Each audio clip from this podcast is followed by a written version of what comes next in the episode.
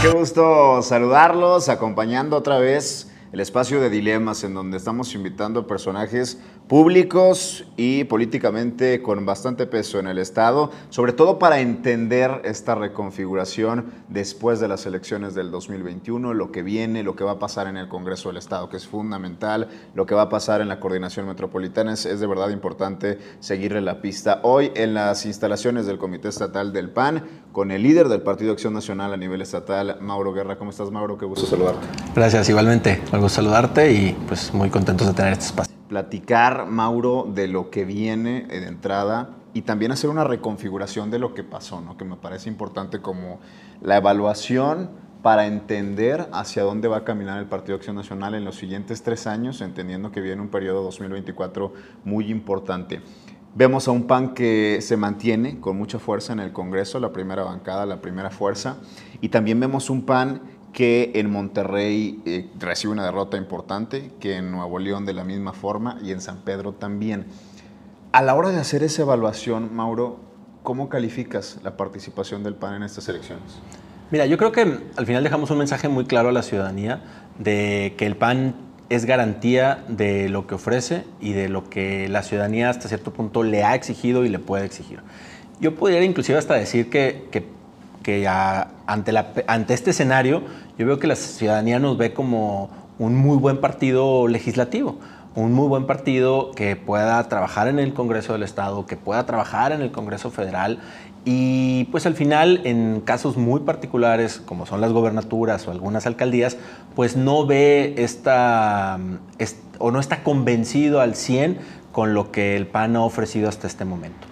Creo que también tiene que ver mucho de que mm, en estas candidaturas ha habido personajes muy específicos, ha habido candidatos que al final del día más que responder a una plataforma, a un compromiso, a una garantía de resultados, responden a coyunturas del momento, a, posturas personales, individuales, que además, como hemos visto en las últimas candidaturas, pues son muy flexibles.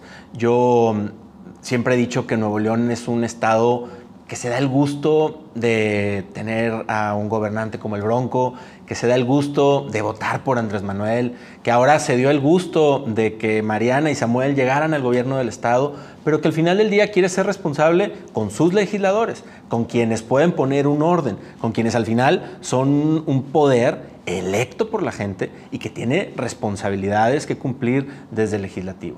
Que ahí como tú dices, pues esta reconfiguración tiene una responsabilidad a la que tenemos que enfrentar. Y nosotros como PAN la vamos a enfrentar tenemos eh, el respaldo de diputados electos por municipios, donde se ha hecho un muy buen trabajo, como es Santa Catarina, San Nicolás, en el propio distrito de San Pedro, que eh, si bien en la alcaldía no nos fue bien o no tuvimos el resultado, pues el, distrito 18 o los distritos de San Pedro tienen una alta votación panista. Pero también en Guadalupe, tres de los cuatro distritos fueron ganados, ganados por el PAN, el distrito del norte, el distrito del sur. Entonces creo que esto genera una presencia del PAN en lo legislativo que tiene este respaldo de los ciudadanos, que nos hace, además de tener el mayor número de diputados, también el mayor número de votos en, en el resultado para, para, el Congreso. Y ante este reto es lo que hoy nos estamos planteando para responder y para creo que poder asumir un papel muy importante en ser factores de unidad, en ser factores de coincidencias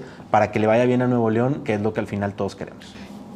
A la gente de repente le queda la sensación de que el PAN pudiera ganar más. ¿no? Al final, si tú eh, aspiras a ser candidato a lo que sea, me parece que el PAN es el que más se asemeja a las características de las personas de Nuevo León, ¿no? Un partido con ideología muy parecida a la gente mayoritaria en Nuevo León y queda esa sensación de más.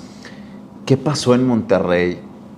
¿Por qué elegir a una candidata meses antes sin mucho conocimiento entre la sociedad de Nuevo León frente a dos personajes muy importantes que me, me, gusta la forma en que lo describes, personajes, no, no, no, tanto los partidos, pero un Luis Donaldo Colosio, un Francisco Cienfuegos, ¿daban por perdida ya esa elección y por eso eligieron a una persona así? No, al contrario, fíjate, a mí me tocó ser eh, presidente en estos dos últimos periodos, del 2015 al 18 y del 18 al 21. Yo participé en la elección de candidatos en estos diferentes periodos. Y si, un mensaje mensaje vimos y quisimos responder fue esta exigencia de que hubiera ciudadanos participando en las boletas. La realidad de la candidatura de Monterrey, en donde yo estoy muy a gusto y muy satisfecho con el trabajo que hizo Yolanda Cantú, tiene que ver con esta intención de abrir el espacio para un ciudadano. La ciudadanía, las organizaciones, las cámaras nos exigían, nos hablaban y nos decían, oigan, el PAN tiene que abrirse a los ciudadanos. Lo hicimos, tuvimos invitaciones o convocatorias abiertas a hombres, a mujeres que quisieran ser candidatos. Creo que cuando llega Yolanda es el claro ejemplo de una joven, entusiasta, eh, ciudadana con trabajo y trayectoria. Creo que el problema es que cuando vemos ya esa candidatura o cuando vemos ya este, pues, estos perfiles, podemos que la ciudadanía no buscaba un ciudadano, buscaba un personaje, buscaba un perfil, buscaba a alguien que al final del día, pues buscara el mayor número de simpatías, de voluntades, y lo vimos reflejado ahí. Yo creo que, la respuesta del PAN fue ante las exigencias ciudadanas. Hay otra exigencia también que nos tocó enfrentar, que era el tema de la paridad, donde nosotros se generaron tantos bloques de municipios, donde en el caso muy particular de Monterrey, solo podían participar eh, dos hombres en tres municipios importantes, Monterrey, San Nicolás y Santa Catarina. Y al final del día, los candidatos más perfilados, tanto para San Nicolás como para Santa Catarina, que hoy son alcaldes electos, pues tenían ya un trabajo, un avance, por lo que era necesario que hubiera una mujer que encabezara la candidatura de Monterrey. Y para mi sorpresa, y creo que, es parte de esto que tendremos la responsabilidad de discutir en la próxima legislatura, pues no hubo un apoyo de mujeres, de asociaciones a favor de las mujeres que apoyaran el proyecto de la única mujer en Monterrey con posibilidades de, participar. Entonces creo que sí, sí es un tema que, queda y pendiente al debate. También ver si si debes obligar a los partidos a cumplir una paridad en estos puntos tan tan fuertes de decir tres municipios del total y a lo mejor es abrir un poco más esa, esa obligación de cómo cumplir o no esta paridad.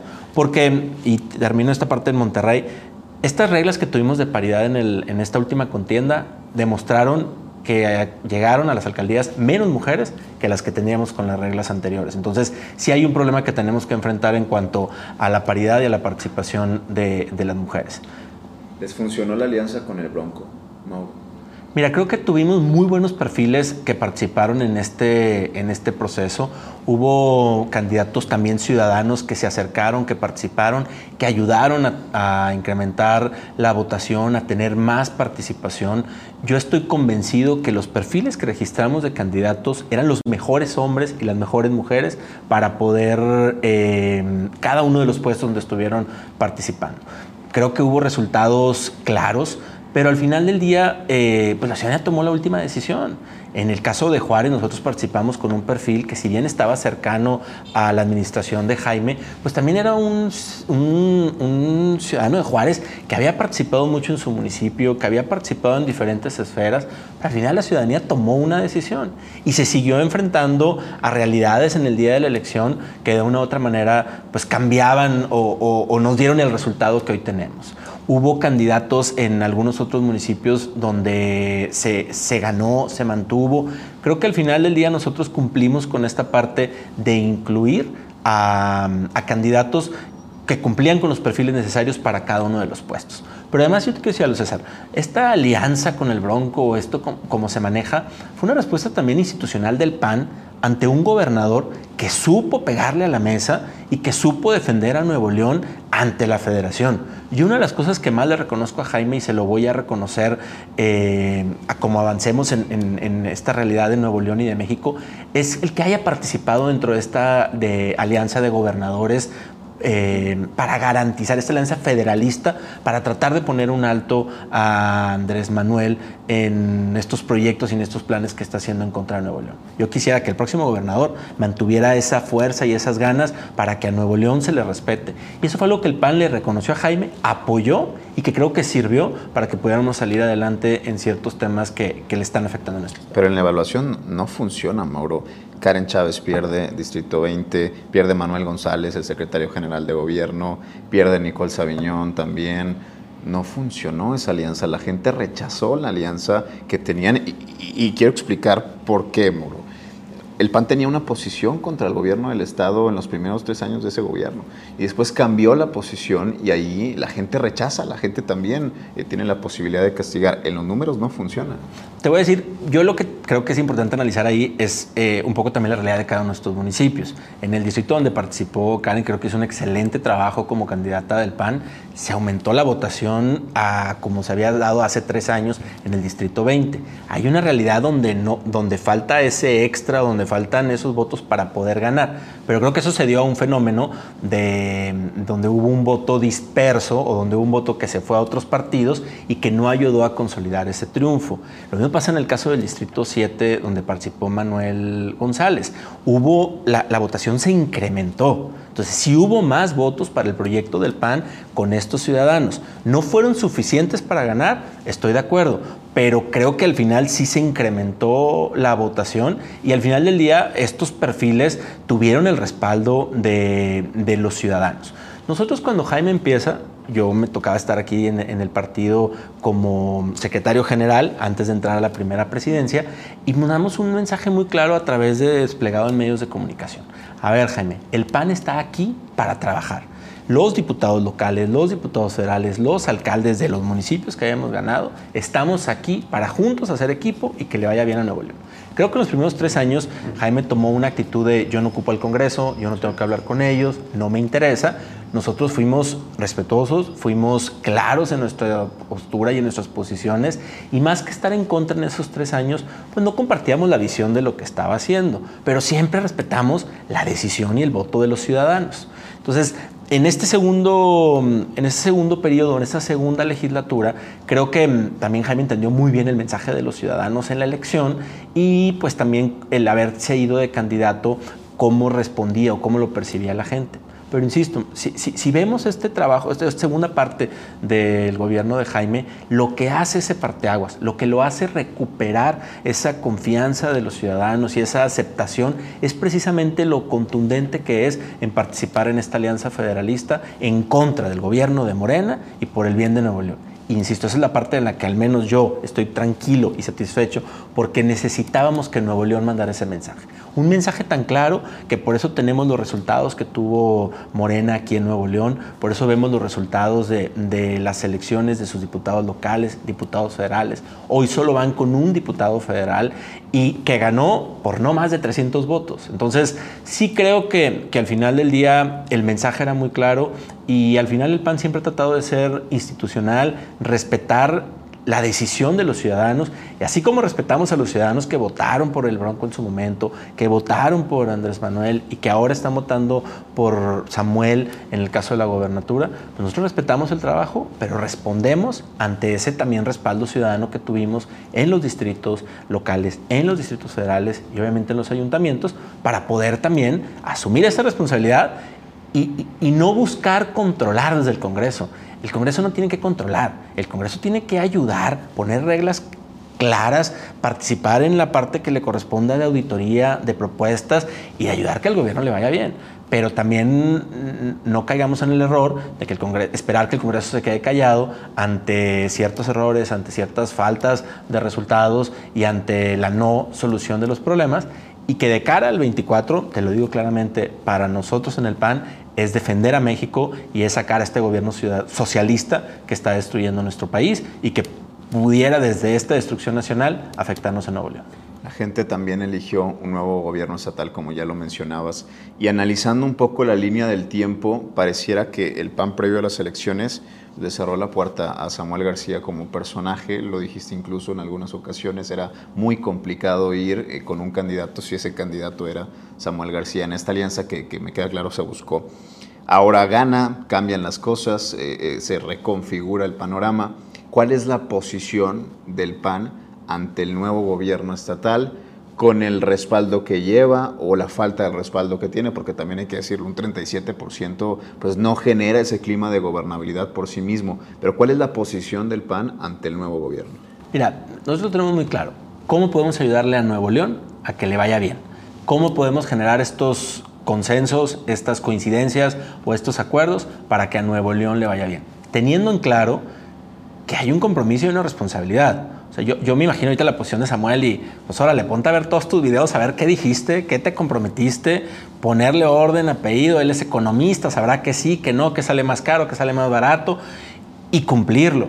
Entonces ahí, ok, para, para, cumplir el tema de las tres líneas que vas a poner de metro, voltear a ver el Congreso, ¿en qué te puede ayudar el Congreso? Para esta parte de decir, tener un gobierno responsable, eh, que, dé resultados, el, reducir el aparato de gobierno, pues órale, ¿en qué te puede ayudar el, Congreso del Estado en estas leyes orgánicas o en esta parte? Esa es la, la, actitud que hoy tiene el PAN. O sea, a ver, vamos a ver en qué ayudamos para que esto mm, le vaya bien a Nuevo León, para que se puedan resolver los problemas. Y dejando bien en claro que pues al final del día no tenemos la fuerza de la decisión. Somos el grupo más fuerte, pero obviamente tenemos a un revolucionario institucional que tiene un grupo también fuerte de diputados, a un movimiento ciudadano que tiene sus diputados, pero que tiene que responder ante también esta exigencia de los ciudadanos y buscar los consensos. Porque luego siempre se trata mucho de buscar, ah, cómo hacemos mayoría y cómo juntamos más votos. Este, y no se trata de eso. Yo, yo creo que hay que trabajar en un Congreso del Estado donde prevalezca la unanimidad, donde prevalezca el poder todos ir juntos hacia el mismo lado y no lo que me convenga a mí como PAN o lo que no le convenga al PRI o lo que no le convenga a MC o lo que no le convengan a todos. Pero sí estoy convencido que la única forma de que eso funcione es con un diálogo real. Creo que mm, lo que pasó en la primera parte del gobierno del Bronco, de hacer parecer que no hubiera un Congreso y que no queríamos saber nada de los partidos políticos y no saber nada de los diputados, no le ayuda a Nuevo León. Entonces creo que, pues insisto, va un poco también de esta parte de Samuel de reconocer lo que el Congreso puede hacer. Él fue legislador local, legislador federal, sabe la importancia y las decisiones en las que el Congreso te puede ayudar y te puede hacer que le vaya bien a, Nuevo León. Y ahí es donde nosotros vamos a estar trabajando. Siempre buscando el cómo sí, siempre buscando el cómo poder hacer consensos, siempre buscando pues, esa exigencia que te hacen los ciudadanos donde también esperan que desde el Congreso se resuelvan los temas se habla de una tarifa de aumento al transporte y ahí van todos al Congreso del Estado. Se habla del tema de, del aumento al predial y ahí van todos al Congreso del Estado.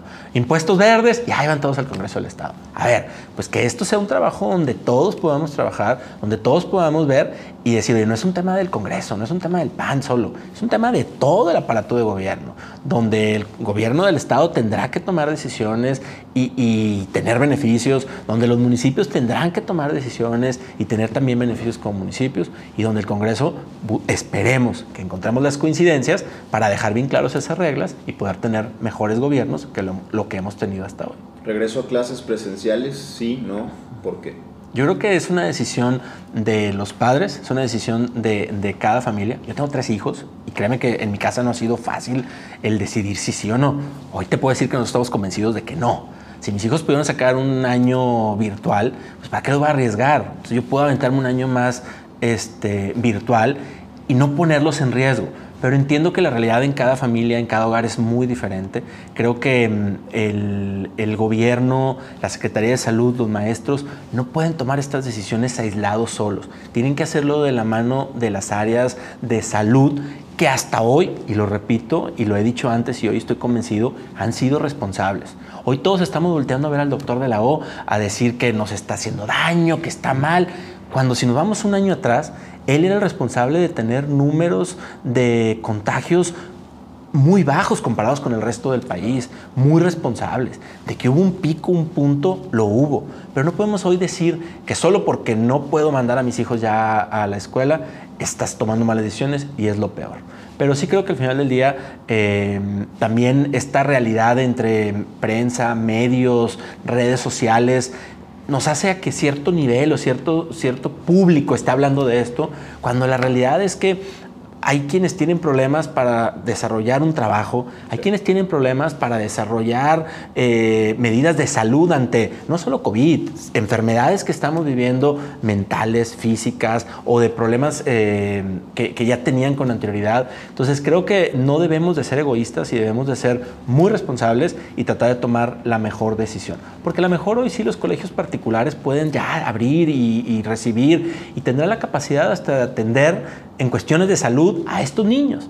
Pero hay una realidad también de, alumnos de escuelas públicas que no pueden tener ese mismo acceso, de maestros de propias escuelas públicas que no pueden tener esas garantías, que incluso a lo mejor algunos todavía ni vacunados están. Entonces, yo sí invitaría, y es creo que una postura personal y del partido, a que seamos responsables, a que no veamos actores independientes y solo el interés de unos cuantos, sino tener la seguridad que educación, salud y las propias escuelas podemos estar de acuerdo en este protocolo ya para ir cerrando esta parte del tema y ver lo que viene, en esta configuración y en este resultado electoral que ya vimos pros y contras, parece que el PAN recicla candidatos, ¿no? Eh, Fernando Larrazábal después de 8 o 9 años, el propio Víctor Fuentes que en su momento volvió a buscar el proceso, se va Víctor, se va Felipe, pero vemos los mismos nombres y las mismas caras. ¿Qué pasa con el PAN en ese aspecto? ¿No hay cuadros? ¿No se está trabajando en ello? ¿Qué falta ahí? Mira, yo, yo creo que debería, o vería esta parte, en, dividiría esta parte en dos temas. El primero, a ver, creo que tanto Víctor como Felipe se van porque no había un espacio, o porque más bien no había el espacio que ellos querían. Víctor quería ser gobernador y al final no tenía el respaldo, no se dio esta oportunidad de un respaldo eh, de él participar en un proceso de elección de militantes. Felipe tuvo invitaciones o pudo haber participado en algunos cargos que él decidió no hacerlo. Entonces, y por el otro lado, Fernando Larrazábal, pues también debo decirlo, eh, así como estuvimos buscando candidatos a la alcaldía Ciudadanos, también lo hicimos para la gobernatura. Yo personalmente participé en mesas e invitaciones con ciudadanos eh, con amplia trayectoria, con mucho trabajo, con un respaldo ciudadano para participar o ser candidatos. Y al final no se dieron las condiciones, no se dieron esta voluntad o estas ganas de participar y tomamos una decisión de que fueran los militantes quienes decidieran quién, quién participara. Yo lo veo en esta parte más que como un reciclar o más como un, que vuelvan los mismos candidatos. Creo que Fernando era un candidato que conocía el Estado, que conocía al PAN y por eso embonó bien en este proceso y en esta selección.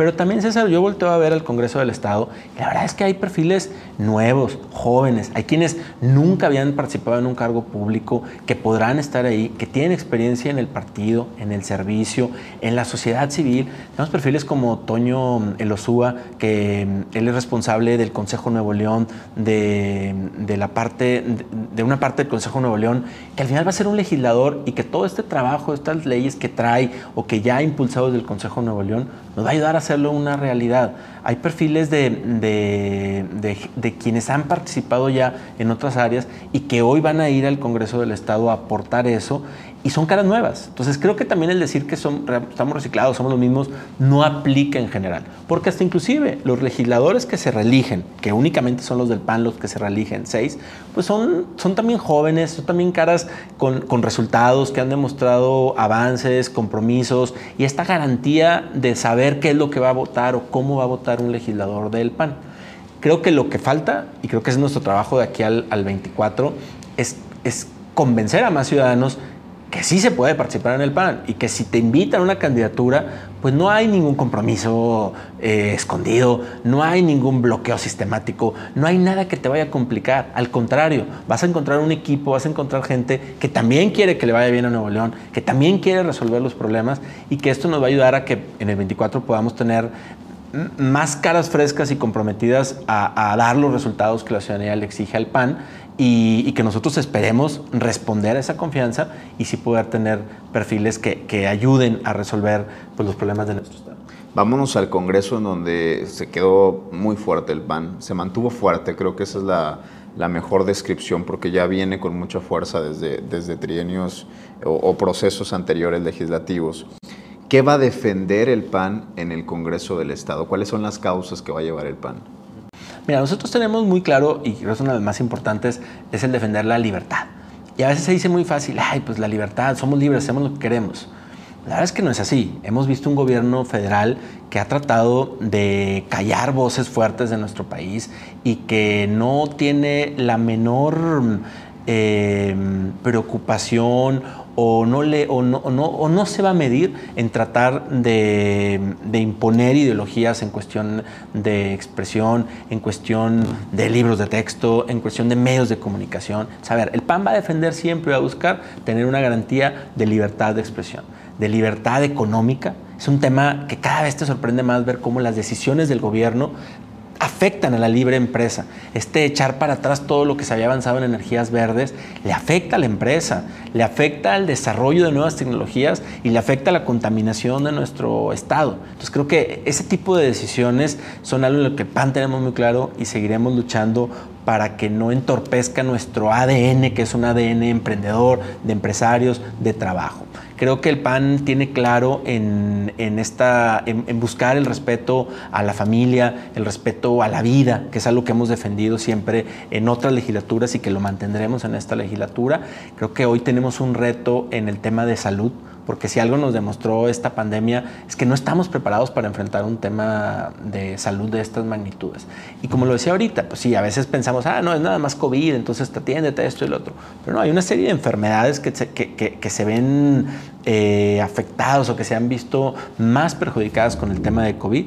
Creo que una gran nueva ola de enfermedades que se han estado viendo que son las enfermedades mentales que se han eh, pues extrapolado, que se han incrementado mucho, creo que habla también de esta responsabilidad desde el legislativo de poder ayudar a tener pues, mejores eh, normativas o legislación en materia de salud. Creo que un reto que, el PAN tiene claro y va a enfrentar es el tema del desarrollo sustentable con todo lo que representa. Sí la movilidad, pero una movilidad que te ayude a, poder ahorrar tiempos en, moverte en la ciudad, pero que también genere menos contaminación. Sí un desarrollo humano, que, un desarrollo urbano que ayude a tener eh, mejores espacios públicos, mejores convivencias, pero que también ayude a poder eh, incrementar nuestro desarrollo sustentable. Y importante, y creo que, el PAN lo tiene claro, es el tema del medio ambiente, particularmente en el tema del agua, del aire y pues de cuidar el medio ambiente. Hoy no nos hemos dado cuenta del el gran riesgo que tenemos en quedarnos con una escasez de agua, los problemas que tendríamos de salud, de desarrollo, cuando tengamos un problema en, el agua en nuestro estado. Entonces creo que ahí es donde tenemos que poner ya una atención eh, desde ahorita y no esperarnos en seis años más volver a sacar este refrito de un Monterrey 6, que solo es en perjuicio de Nuevo León, sino que hoy, año con año, eh, impulsar proyectos específicos a favor del agua, impulsar proyectos específicos a favor del aire y al final hacer un tema integral de, resolver los grandes temas de Nuevo León. Otro tema que creo que, nos ha faltado, y debo decirlo con todas sus letras, es el, respeto a las mujeres, el apoyo a las mujeres pero no solo en cuestiones políticas, como hemos visto ciertos actores que buscan, ah, este, busquemos la mitad de las alcaldías, la mitad de los puestos, la mitad. No, a ver, vamos a apostarle a las mujeres que, quieren ser em, emprendedoras, que quieren buscar poner un negocio. Vamos a respetar a las mujeres que están siendo asesinadas, hacer, tomar medidas claras para poder detener esos asesinatos, porque necesitamos poner en claro que antes de un asesinato hay un tema de violencia de género que, hay, que perjudica a las mujeres y que es lo que detonen eso. Entonces, ese es el tema en el que hoy tenemos que, concentrarnos desde el Congreso. Obviamente, ir de la mano del gobierno del Estado en esos temas que, que, ocupan reformas o mejoras en, nuestro Estado. Y creo que el Consejo Nuevo León, y es algo que yo lo he dicho en otros foros y, y en otras épocas, el Consejo Nuevo León ya tiene un avance, ya tiene un trabajo. No se trata de ir a buscar el hilo negro. El Consejo Nuevo León tiene estudios, tiene información, y ahí tienes a los actores que, pudieran influir más en la vida de Nuevo León cámaras, empresarios, gobiernos, asociaciones, universidades. Entonces, oye, vamos a ponernos a trabajar con ellos para verdaderamente resolver los problemas del Estado. ¿No a la despenalización del aborto? Mm, más que no la despenalización, nosotros estamos claros en una postura a favor de la vida, en buscar que se respete la vida, en garantizar que, como te decía ahorita, la vida de los no nacidos, pero la vida también de la mujer que está siendo violentada, la vida del que está teniendo problemas de inseguridad. Entonces, creo que hay causales ya muy claras que, se establecen en nuestra jurisdicción, que respetaremos, pero sí nosotros estamos a favor de la vida antes de que se permite el aborto. Bueno, para ir concluyendo y rumbo al 2024, que parece lejos, pero realmente pasa el tiempo muy rápido. Eh, ¿Hay forma de ganarle a Morena en el 2024? Y si sí hay forma, ¿cuál es? Mira, yo estoy convencido que claro que hay una forma de ganarle a Morena y es viendo la realidad de lo que hoy tenemos como país. Hoy yo no puedo ver un Estado de la República que hable bien del presidente, que se sienta representado, que se sienta mejor, que sienta que ha habido una mejoría en, nuestro Estado. Veo más violencia, más inseguridad, menos libertades, más problemas de salud y una serie de errores y ocurrencias en la administración pública que ninguna otra administración habíamos visto. Entonces creo que si los que queremos que a México les vaya bien, ese 92% que no ha salido a votar en esta consulta que hizo el presidente, nos ponemos de acuerdo, buscamos lo mejor para México, encontramos nuestras coincidencias, creo que vamos a poder lograr que en el 24 no solo se vaya Morena, porque la verdad es que no se trata de que se vaya Morena, se trata de que tengamos un buen gobierno. Yo esperaría que llegáramos al 24 no solo pensando en sacar a Morena y meter a lo que sea, sino meter un buen proyecto, un proyecto que garantice que México vuelva a ser pionero a nivel internacional, que en México volvamos a recuperar el trabajo eh, a favor de las energías verdes, que podamos encontrar estas coincidencias. Lo que sí me queda claro, y es un poco lo que yo, lo que yo hablaba del tema de la gobernatura y que hoy creo que tenemos que hacerlo en la presidencia, no se trata de buscar eh, agendas personales ni proyectos individuales, sino se trata de coincidir en buscar lo que queremos para México y después ver quién debe encabezar eso.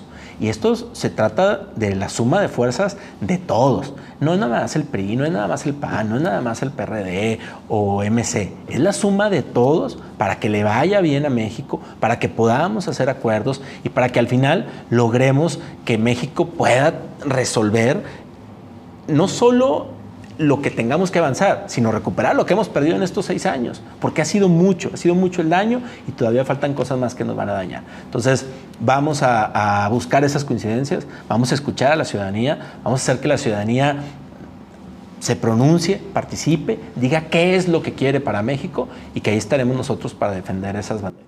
Mauro Guerra, líder del PAN y también diputado local en la próxima legislatura. Mauro, gracias. Hombre, a ti. Hasta luego.